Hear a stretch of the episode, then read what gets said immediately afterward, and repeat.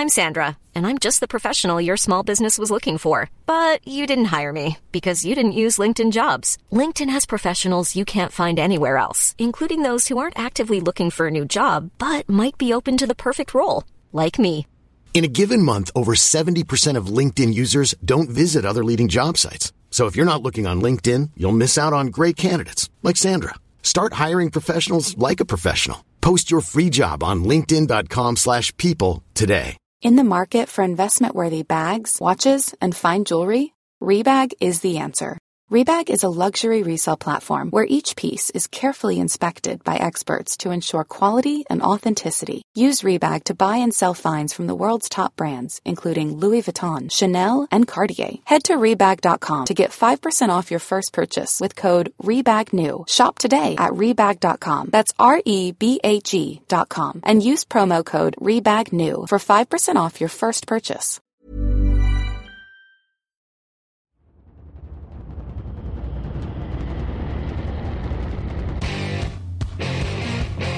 Time is it? What time is it? Talk to that.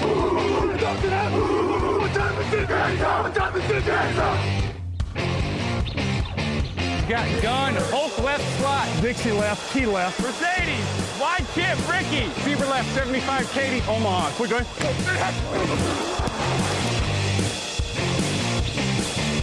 Last play of the game. Who's going to win it? Luck rolling out to the right. Dumps it up to Donnie Avery. Goal line, goal line. Touchdown. Touchdown. Touchdown. Touchdown. Hello, hello, bonjour et bienvenue à tous dans l'épisode numéro 686 du podcast Jeune Actuel. Un matin très heureux de vous retrouver pour un nouvel épisode de nos aventures NFL quotidiennes sur TDA. À mes côtés, Raphaël Masmejean. Bonjour Raphaël. Salut Alain, salut à tous. On le disait hors antenne, petit échauffement hein, pour nous parce qu'on se retrouve dimanche. Ce sera la première fois qu'on va collaborer sur M6. Ouais, ouais, ouais, sacré euh, que de chemin parcouru. T'as vu? On, on, on en reparle. Je, je sais pas si on en reparle. J'allais dire on en reparlera, mais je sais pas si on en Ouais. reparlera à l'antenne. Ça fait peut-être un peu trop être- private, mais euh, Ouais, ils vont peut-être pas être euh, genre ouais alors passez-nous un best-of. On a ramené une vidéo à nous avec des meilleurs moments, une petite musique et tout. ouais, Bon en tout, un peu en tout too cas peut-être. pre- premier podcast ensemble en septembre 2011. Ouais. Donc du coup euh, 12 ans après.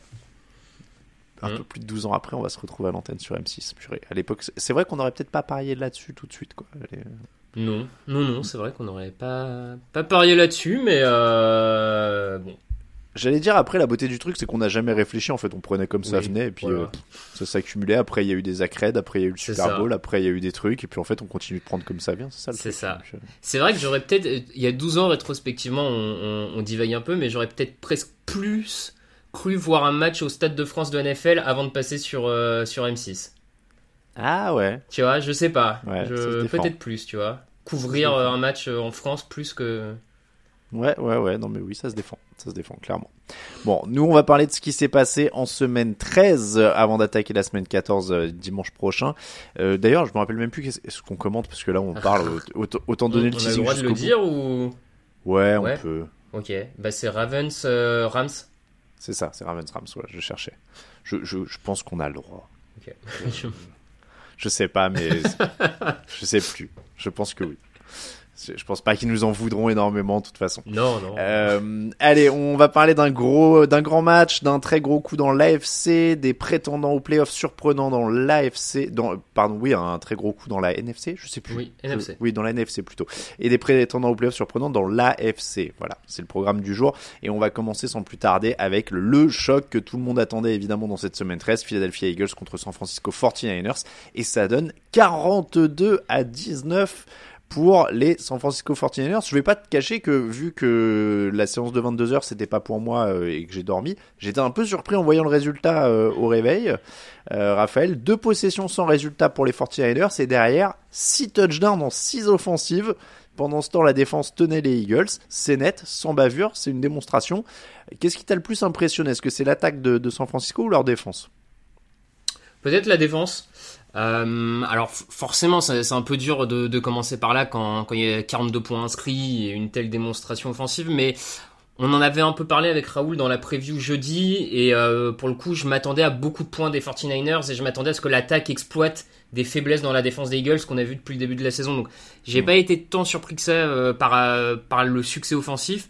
Par contre, je pensais que Philadelphie pouvait poser plus de problèmes en attaque, et c'est donc c'est en ça que la défense des, des 49ers m'a peut-être le plus impressionné, c'est qu'en dehors des deux premières séries de, de Philadelphie où vraiment la, la défense des Niners est un peu en dessous, ils ont du mal à mettre la pression sur la ligne offensive, et d'ailleurs Philadelphie avance, même s'ils bloquent en red zone, globalement Philadelphie avance. Derrière, quand même, ils ont réussi à dominer dans les tranchées, à mettre beaucoup de pression sur Jalen Hurts, complètement bloquer le jeu au sol des, des Eagles. Et, on a, j'ai même trouvé, on a un backfield défensif à l'image de Ward, hein, qui fait quand même un, très bon match. Alors oui, Edgy Brown fait plus de 100 yards et, et Devonta Smith, mais c'est tellement des bons receveurs que tu peux pas les bloquer à zéro réception et à zéro yard tout un match. Donc forcément, tu laisses passer des coups. Mais malgré tout, t'as beaucoup de passes défendues, 4 passes de mémoire euh, défendues par Ward. Enfin, bref, euh, performance défensive, j'ai trouvé de très haut niveau euh, du côté des 49ers. 19 points, c'est euh, pas leur plus petit total de la saison aux Eagles. Les Jets les avaient limités à 14, mais c'est seulement la deuxième équipe euh, qui limite Philadelphie à moins de 20 points. Donc clairement, il y avait, euh, il y a eu quelque chose qui s'est passé en défense pour les, les 49ers. Il y avait une vraie volonté d'en découdre, j'ai l'impression. On Ah ouais. le voit, hein, il y a Dre Greenlow qui est éjecté pour une altercation avec un membre du staff. Dans l'engagement, dans le physique, clairement, il y avait quelque chose aussi qui s'est joué du côté des Niners là. Oui, oui, il y avait une vraie volonté bah, de, de gagner finalement ce, ce combat des tranchées parce que les Eagles, on l'a souvent dit toute l'année, même l'an dernier, c'est une équipe qui, qui te domine dans les tranchées, que ce soit sa ligne offensive ou sa ligne défensive.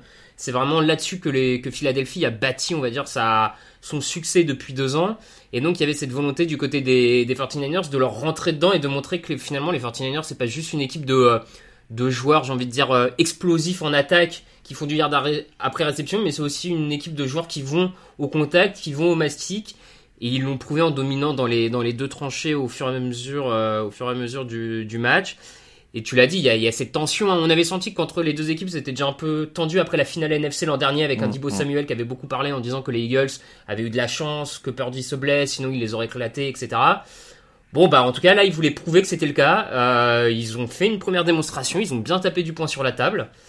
Et j'ai envie de dire, euh, je, m'avance beaucoup, mais euh, je crois qu'on est pas mal à avoir envie de les revoir s'affronter en playoff. Oui, ça, ressemble- ça commence à ressembler à une belle rivalité là. ouais, On a un il y a- y a- il commence se- à, se- à se passer quelque chose, un peu de rivalité avec deux équipes qui se rentrent dedans comme ça là.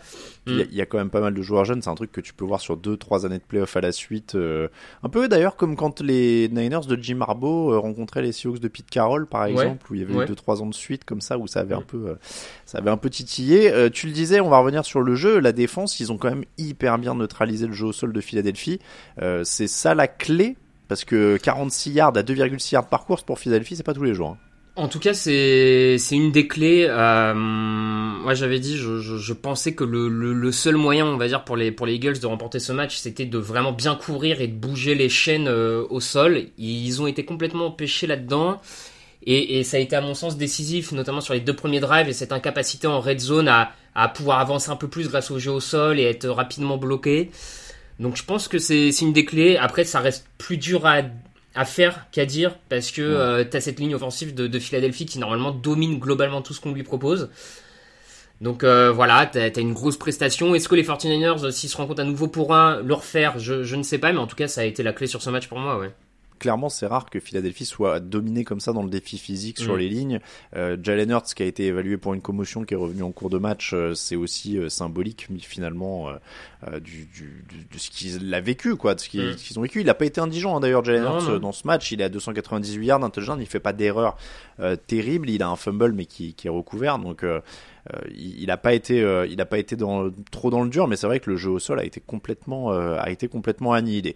De l'autre côté, en attaque pour San Francisco, tu l'as dit, ils ont bien exploité les failles défensives de Philadelphie. Brock Purdy est à 19 sur 27, 314 yards, 4 touchdowns, aucune interception. Christian McCaffrey, 93 yards et un touchdown au sol. Dibo Samuel a flambé avec 116 yards dans les airs et 2 touchdowns. On a quand même toujours cette impression de rouleau compresseur quand ils sont lancés. Le danger peut venir de partout avec San Francisco et ils ont repris confiance parce qu'il y avait eu un petit trou de Mm. 3 matchs. Là, clairement, ils ont repris confiance. Oui, oui, ça fait, euh, ça fait deux ou trois semaines hein, que, que l'attaque euh, est vraiment revenue à haute carburation, on va dire ça comme ça. Ils sont quasiment euh, inarrêtables quand ils sont comme ça parce qu'il y a, y a beaucoup de, euh, de euh, j'ai plus le, le terme français, mais de mismatch. De, ils sont capables d'avoir beaucoup de, de joueurs qui qui posent beaucoup de problèmes pour trouver comment les couvrir, etc. Et ils sont capables de les aligner des mecs un peu indéfendables, moi je dirais. Ouais, ils sont capables en plus de les aligner un peu n'importe où. C'est ça qui est mm. vraiment dur, c'est que McCaffrey, il est capable de, jouer presque receveur euh, extérieur. Euh, on remet Kittle au centre, on met Dibo Samuel dans le backfield. Et ils te, ils te sortent un peu ça dans tous les sens et c'est vraiment compliqué. Et comme là en plus du, et puis alors là vraiment Shanahan c'est régalé parce que le, le, gros problème défensif des Eagles c'est notamment lié aux blessures, c'est le poste de linebacker, Nakobe Dean et Zach Cunningham est même sorti en cours de match, donc ils ont fini avec euh, Moreau qui, qui, a été très mauvais, qui a raté deux énormes plaquages, euh, qui à chaque fois ont donné quasiment des touchdowns pour le coup. Et donc quand, quand tu peux pas couvrir le milieu du terrain face à face aux 49ers avec McCaffrey qui est capable de faire des réceptions à cet endroit-là, Kittle qui est capable d'Ivo Samuel, enfin tu te fais tu te fais marcher dessus. Et, et pour le coup Shanahan euh, si tu montres trop de faiblesses à un endroit du terrain, il est capable de les exploiter. Et et c'est en ça que derrière, euh, les Eagles n'ont pas réussi à suivre. Et je suis pas hyper surpris de, ça. Il y, a de l'inquiétude pour la défense de Philadelphie. C'est le troisième match de suite qui prennent au moins 140 yards au mm. sol. Euh, ils avaient déjà pris plus de 30 points contre les Bills. Les receveurs de, San Francisco ont eu pas mal de champs libres en effet. Il y a aussi le, problème des plaquages. Tu as dit sur le deuxième touchdown de Dibo Samuel, euh, il doit s'arrêter 30 yards plus tôt. Hein. C'est un peu problématique. donc est-ce qu'on est inquiet pour la défense de Philadelphie après ce match? Forcément un peu inquiet parce que c'est une défense où euh, on est quand même là en semaine 13 euh, et on peut pas dire que ce problème se soit amélioré, voire c'est presque pire euh, depuis 2-3 semaines. Alors encore une fois, je, je, je, je pense qu'il y a des blessures qui n'aident vraiment pas à stabiliser ce, ce centre du terrain côté, côté Philadelphie. Mais forcément, ça, ça inquiète. on, a un, on a un front seven qui est, qui est un peu en difficulté et des cornerbacks moins bons que l'an dernier. Donc euh, le tout dans le tout fait que, euh, fait que ça pose question.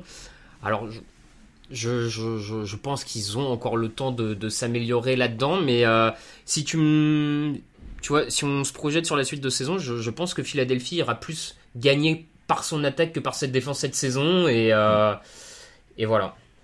En tout cas, c'est un super match qu'on espère en effet revoir en playoff. Ça ressemble un peu aux deux meilleures équipes NFL. On en parlera plus. Euh, enfin, on va parler un peu là de l'AFC. On reparlera aussi des leaders de l'AFC demain. Mais ça a l'air plus incertain désormais en AFC. Là, mm. on a quand même deux poids lourds qui ont l'air de, s'affronter en, NFC. Hein. Oui, oui, oui. Avec peut-être Dallas. On verra vite la semaine prochaine où on est Dallas. si je dis pas de bêtises, ils affrontent les Eagles. Mais. Euh, ouais. On va en AFC, je le disais, avec les Texans qui ont battu les Broncos 22 à 17. Les Texans ont mené pendant tout ce match grâce à des grosses actions de CJ Stroud et Nico Collins notamment. Leur défense a tenu le coup en fin de partie pour empêcher un retour de Russell Wilson et des Broncos. Trois interceptions pour Wilson, dont une sur la dernière action du match pour assurer la victoire. Euh, Raphaël, voilà que la défense se met aussi au niveau du côté de Houston et ces Texans ont l'air euh, d'un prétendant légitime au, au playoff. Le mieux pour eux, j'ai envie de dire, c'est qu'on a pu l'air étonné par le, niveau de jeu. Oui, c'est effectivement c'est c'est une note clairement positive qu'on qu'on soit plus vraiment étonné par ça. Vrai prétendant au playoff, hein, ESPN les a à 71% de chance de se qualifier en playoff par rapport au calendrier restant pour eux, aux autres calendriers, etc. Donc ils ont quand même fait un bon euh, spectaculaire avec une victoire capitale face à un rival pour une place en wildcard. Hein. Les Broncos, c'était deux équipes à la lutte quand même euh, à peu près au même niveau. Euh, et comme tu dis, je, pense que vraiment ce qu'il y a à retenir de ce match, c'est cette nouvelle manière de gagner des Texans, qui est une manière défensive. On les avait vus plutôt jusque-là gagner offensivement, j'ai envie de dire. Et là, ils sortent une perf euh, défensive de, de haute volée avec euh, deux interceptions sur les deux dernières séries des Broncos. Et, et, sur, et surtout, c'est une victoire défensive qui en plus a le visage de, de la jeunesse, j'ai envie de dire ça comme ça, parce que c'est Derek Stingley, deuxième année, qui fait deux interceptions. Et puis t'as Will Anderson qui, sur la ligne défensive, alors là, a fait un match, euh, il a passé sa soirée sur Russell Wilson. C'était euh, assez spectaculaire de voir comment euh, Will Anderson a, a, changé le visage de cette défense. Enfin, c'est assez incroyable c'est de la draft idéale. Hein. Ils ont trouvé ah euh, ah. CJ Stroud en attaque, Will Anderson en défense. C'est quand même assez euh, incroyable. Deux sacs, trois, euh, quatre quarterback hits et huit pressions pour Will Anderson. Derek Stinley, tu l'as dit, deux interceptions. c'est vrai que la, la défense repart aussi Will Anderson en franchise player défensif, on va dire. Mm. Et puis c'est là que tu vois l'influence de Demeco Ryans quand même. C'est pas un hasard quoi. Le coach défensif euh, qui arrive, qui leur redonne vie en défense, c'est c'est quand même une, une super histoire. Et tu le disais, alors on en parlera plus dans les prévus des semaines à venir, mais le calendrier restant c'est Jets, Titans, Browns, Titans, Colts. Sachant que les Browns ont plus euh, Watson, euh, mm. les Jets ont pas de quarterback, les Titans sont quand même en difficulté. Et, et, les Colts, le dernier match, pourrait vraiment être le battle royal pour, la, pour euh, le dernier strapontin en playoff, parce qu'aujourd'hui, c'est les Colts en 7 et les Broncos et les Texans en 8, le Mm. classement. Donc euh, ils sont au même bilan en plus, donc euh, ça va être vraiment euh, intéressant. Les, les Texans ont perdu le premier match contre les Colts hein, cette année. Ouais, non, non, mais ça, ça peut être clairement intéressant et bon, ça, ça crée. T'as as mentionné des mecs coréens, et clairement c'est c'est lui aussi le, le, le ciment de, de, de cette équipe. T'as quand même une, franchise euh, qui, qui a changé de visage du tout au tout en une intersaison. Alors bien sûr, Stroud et Anderson a- apportent beaucoup, mais enfin ça reste deux joueurs sur 53 hommes, donc ils ne sont pas responsables de tout. Et, ce que dégage cette équipe, euh, je pense que le coaching a clairement sa part de responsabilité là-dedans. Donc c'est une sacrée saison. euh, Après, il faudra que des coréens se confirment parce qu'on sait que des fois, tu as des équipes surprises un peu qui se qualifient en playoff et puis ça, l'année suivante, quand c'est moins la surprise, ça, ça retombe. Après, là, il y a quand même l'air d'y avoir des bases euh, plus solides. Je pense Je à des. Giants, par exemple. Je suis plus confiant en CJ Stroud, par exemple, là, Oui. qui a encore 274 yards, Non, un mais oui. touchdown. Euh, Nico Collins, 191 yards sur 9 réceptions avec un touchdown. Euh, le point noir, c'est la blessance de, la blessance, la blessure de Tank Dell qui résultera en absence. Voilà, c'est une Mm. Ouais. blessance. Euh, Blessure un peu bête en plus, hein, parce qu'il l'utilise en espèce de bloqueur alors que c'est pas le receveur le plus physique et tout. C'est un peu. euh, bon, bref. Il- Sur ce match, Denver perd à cause de quoi? À cause de son manque d'efficacité? Ils sont à 0 sur 11 en troisième tentative, 1 sur 3 dans la red zone. Oui, c'est ça, c'est un manque d'efficacité euh, dans la red zone. Même s'ils ont eu les balles hein, pour l'emporter, malgré tout, ils ont Ouais, quand même ouais, la- les ballons pour, euh, pour aller les chercher. Donc c'est en ça que c'est pas une défaite euh, dramatique, parce que je trouve que ça continue de montrer que Sean Payton a remis sur des rails solides, ou en tout cas sur les bons rails, son équipe. Il, manque ça, et puis il leur a manqué ce qu'ils ce avaient réussi à faire ces quatre dernières semaines, c'est les turnovers. Sur les quatre derniers matchs, ils, en avaient, ils avaient provoqué 15 pertes de balles. Là, ils en provoquent zéro. Alors forcément, ça allait un peu tourner, hein, cette capacité à provoquer des turnovers. Tu peux pas provoquer continuellement en NFL 5 pertes de balles par match. Enfin, il y a un moment, ça, ne peut pas fonctionner que comme ça.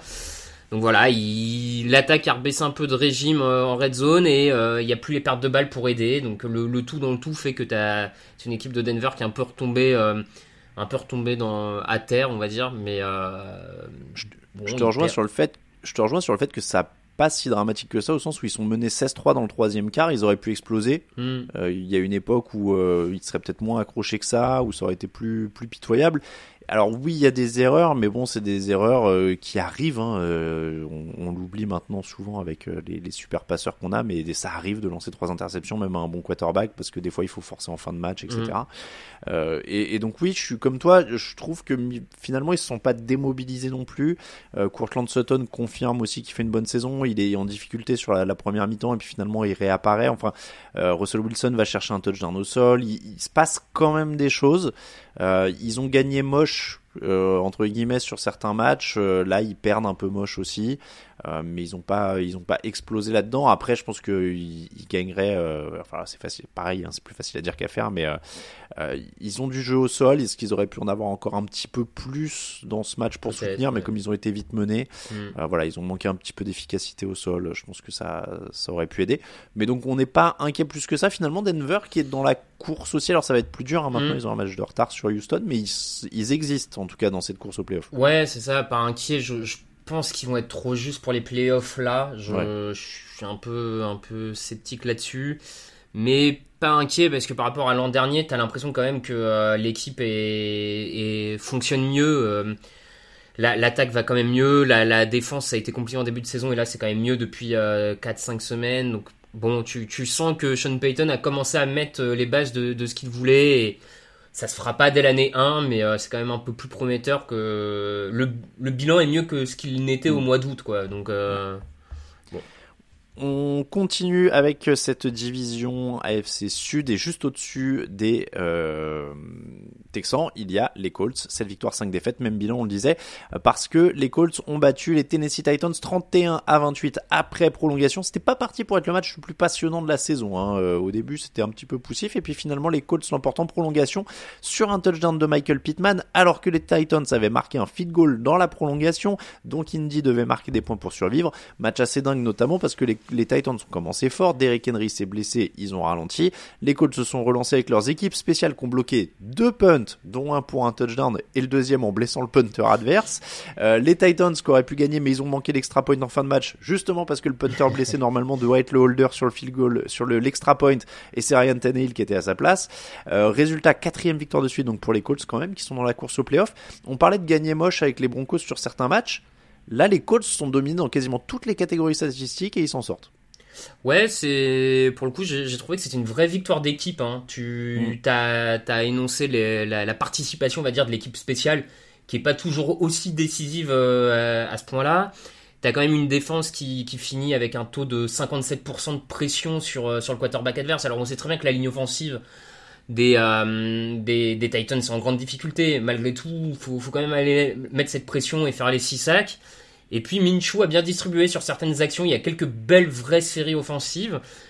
Donc t'as as un peu tous les éléments, tous, les secteurs de jeu ont, participé à cette victoire, qui est, qui est pas belle, qui est pas dominante, mais qui, je trouve, pour les Colts, par rapport à ce qu'on leur prédisait en début de saison, encore une fois, est, assez prometteuse. Et donc euh, là, encore, j'ai envie de tirer euh, mon chapeau au coaching staff parce que je, pense que Sean Staken est en train de quand même, de convaincre ses dirigeants que c'était pas un mauvais choix. Enfin, ils sont à 7-5. Alors, le calendrier est pas le plus difficile de la ligue, mais euh, encore une fois, c'est pas l'effectif le plus talentueux. T'as des- t'as Jonathan Taylor qui avait pas joué le début de saison. T'as eu Anthony Richardson pour qui toute l'attaque avait été dessinée, s'est blessé. Et on s'est réadapté dans, de tous les côtés. Ils ont pas hésité à, à virer euh, Leonard, euh, qui était quand même un capitaine de Mhm. l'équipe en défense. Enfin, je veux dire, ils ont l'air de, de s'adapter, de trouver des solutions et euh, des- de tous les côtés du ballon, ils sont efficaces. Donc moi, je suis, je suis plutôt, euh, je trouve que c'est une des vraies belles surprises de cette saison. hein. Ah, Clairement, euh, si tu m'avais dit ils sont à deux victoires d'un bilan positif, quoi. Je pensais Ouais, pas qu'on parlerait d'un bilan positif euh, pour les Colts. c'est- quand même assez différent. Et puis t'as fait, t'as, tu as fait la liste, mais là Taylor en plus c'est même pas là sur ce Mm. match. Ils, ils ont passé vraiment leur saison à s'adapter à tout et n'importe quoi. Je pense que ils ont un Garner Minshew qui est au pic Garner Minshew sur ce match, Oui. c'est-à-dire qu'il il fait ce que Garner Minshew fait bien sans faire les erreurs qu'il va faire de temps en C'est temps. ça. Euh, il, a, il est à 26 sur 42, 312 yards, de touchdown, aucune interception. Euh, voilà, c'est vraiment du, pic euh, Garner Minshew, donc c'est parfait. Euh, et, comme tu le dis, après ils sont opportunistes, ces équipes spéciales. euh, Bon, le punt retourné pour un touchdown, évidemment, il est, capital. Le, punt peut bloquer derrière aussi. Enfin, il y a, vraiment des actions qui viennent de partout. Et, et tu le dis, sous les équipes qui bloquent des punts comme ça ou qui reviennent un peu de nulle part avec avec des prestations complètes comme ça, c'est qu'elles sont bien coachées. Donc c'est vrai que que Shane Steichen fait du bon boulot. Après de l'autre côté, est-ce que ce match résume pas un peu la saison des Titans, c'est-à-dire que ils sont bons en début de match parce que Derrick Henry est bon, il marque deux touchdowns. Euh, et derrière, bah, euh, Derrick Henry est blessé euh, et Will Levis est assiégé. Il sort une ou deux actions. Il y a quand même la, la légalisation du coup Mm. euh, qu'aurait pu être la victoire pour DeAndre Hopkins en fin de match, mais mais il se retrouve un peu esselé à la fin quoi.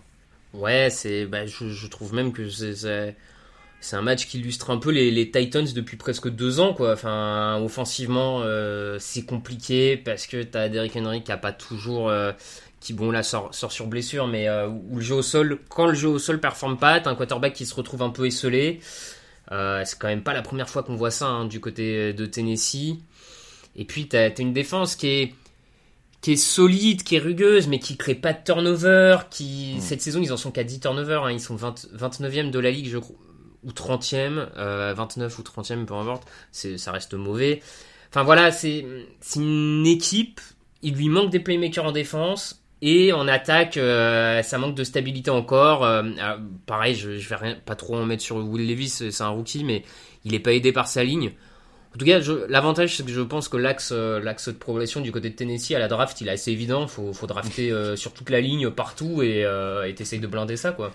Tu, tu sens que les, on, on parle pas d'aujourd'hui, mais tu sens que les Titans et les Jets euh, l'année pro, les- sur la draft, ça va être actif sur les lignes. hein. Ouais, bah que- oui, là, je- si tu le fais pas là, je, bon, je, faut espérer pour eux. Euh, Derrick Henry, entre parenthèses, euh, ou en aparté plutôt, euh, qui a pris un sacré tampon. Hein. Je l'avais jamais vu se faire sonner pareil quand il sort sur commotion. Du coup, il a une commotion cérébrale. On l'a appris aujourd'hui d'ailleurs. euh, on enregistre lundi. Hein.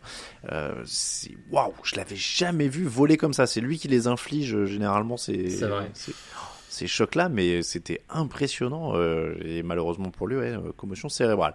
Euh, les Colts, je le disais, ont mis moins de yards, moins de temps de possession, 1 sur 5 dans la zone rouge, autant de ballons perdus que l'adversaire. Donc il y a quand même un petit côté crève-cœur pour, pour Tennessee parce qu'il était pas loin ce match. Et puis en plus, l'extra point manqué, au final, c'est quasiment la victoire, quoi. Ouais, bien sûr, bien sûr. Il, il était pas. Enfin, il leur manque pas grand chose. Après, il y a aussi par exemple la conversion à deux points euh, qu'ils retournent euh, pour euh, contre Gardner Minshew, tu vois, où ils oui, ont c'est un- vrai que ça s'équilibre. ils ont un peu de chance parce que la balle elle rebondit un peu bizarrement, tu donc crève-cœur, mais alors je, je- sors peut-être de notre droit de réserve et de notre neutralité, je, je ne sais pas, mais euh, je trouve que euh, Enfin, je préfère que les Colts soient encore en course pour les playoffs et soient un peu une équipe surprise et à quelque part que cette victoire qui franchement apporterait pas grand chose à Tennessee en termes de bilan ou de tu vois enfin Ouais. objectivement enfin Tennessee va pas en playoff donc autant j'ai pas envie de dire autant perdre mais euh, c'est pas plus mal d'être bas à la draft aussi quoi sincèrement euh. Pour le coup, c'est vrai que ça, ça change pas grand chose pour eux. Les Colts, on l'a dit, sont actuellement septième. Ça va être une, bataille assez dingue hein, pour les, les dernières places de playoff parce que à l'heure actuelle, vous avez les quatre vainqueurs de division qui sont Miami, Baltimore, Jacksonville et Kansas City euh, au moment où on se parle. Et derrière, donc les wildcards, il y en a trois, hein, je vous rappelle, depuis quelques années. Donc les positions 5, 6 et 7. Pittsburgh, 7 victoires, 5 défaites. Cleveland, 7 victoires, 5 défaites. Indianapolis, 7 victoires, 5 défaites. Et derrière, on a les Texans à 7 victoires, 5 défaites qui sont en 8 position. Et si on étend, faut pas oublier, il y a les Bills qui sont derrière. Ils sont à 6 victoires, 6 défaites en 10 position actuellement de la conférence, juste derrière les Broncos qui sont 9 à 6-6. Donc mine de rien, euh, Broncos, Bills en embuscade derrière Texans, euh, Colts, Browns, Mhm. Steelers, tout ça, ça peut bouger. Hein. Ah oui, oui, bah ça peut bouger. Il y a pas mal de matchs entre euh, certaines de ces équipes, on l'a déjà dit, mais les Texans et les Colts vont se rencontrer. Je crois qu'il reste encore un, un Browns Steelers euh, au calendrier. C'est tout à fait possible, ouais. Voilà. Et puis Buffalo de son côté va doit encore jouer, euh, si je dis pas de bêtises, Dallas et Miami. Enfin, genre il y a, y a quand même du. Alors non, les Browns et les Steelers sont déjà Ah ok, deux ils fois, ont fait les deux je- déjà. Moi j'avais Ouais, un doute. mais, euh, un partout sur euh, sur celui-là. Non mais il va, y avoir clairement Ouais. euh, il va y avoir clairement beaucoup de choses qui vont se jouer. Les Colts vont jouer les Steelers ah bah. Celui-là il est important. Hein. Voilà, celui-là est important. Il va y avoir un Colts Steelers, donc euh, non non, il va y avoir des les Texans vont jouer les Browns.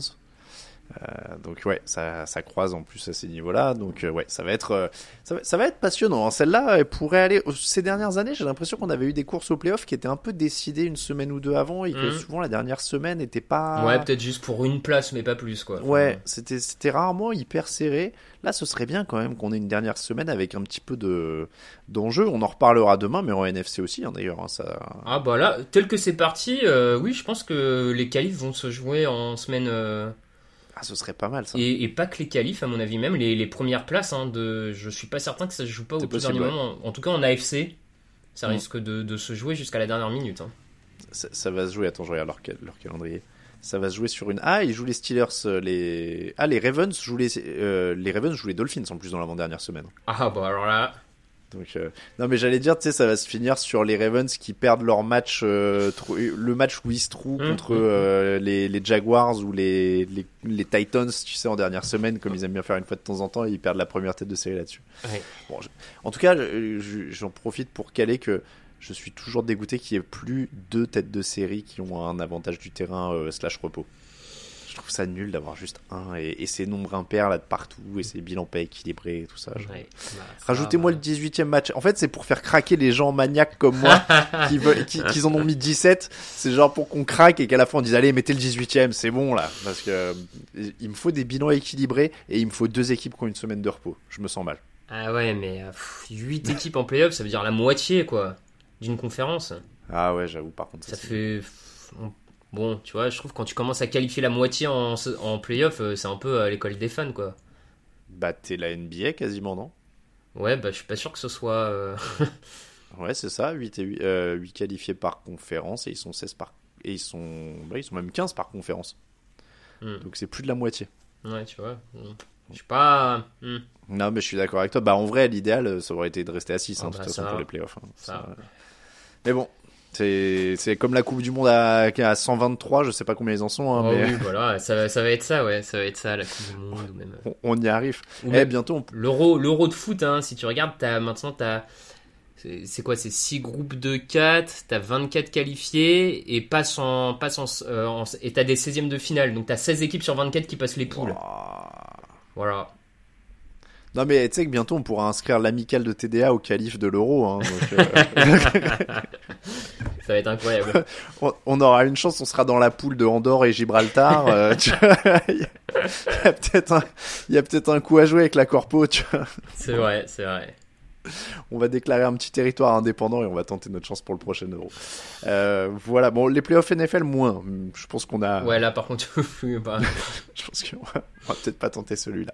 Bon, c'est comme ça que se termine l'épisode 686 du podcast Jean Actu. Merci à vous de nous avoir suivis. Euh, C'était le débrief des trois grosses affiches de la semaine. Le reste, c'est demain. Ce sera toujours avec mon camarade Raphaël et avec Grégory Richard qui nous rejoindra toute l'actu de la NFL en attendant. C'est sur tdactu.com. Merci beaucoup, Raphaël. merci à toi. Merci à tous de nous écouter. N'hésitez pas à aller faire un tour sur le Tipeee et les calendriers qui sont arrivés.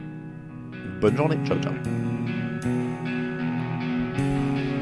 Les meilleures analyses, fromage et jeux de mots, tout sur le foutu est en TDAQ. Le mardi, le jeudi, tel gâteau risotto, les meilleures recettes en TDAQ. Fumble pour JJ Watt, Bismuth pour Marshall Lynch, Procast Global Beckham, Tom Brady quarterback, calé sur le fauteuil, option Madame Irma, à la fin on compte les points. Et on finit en requin.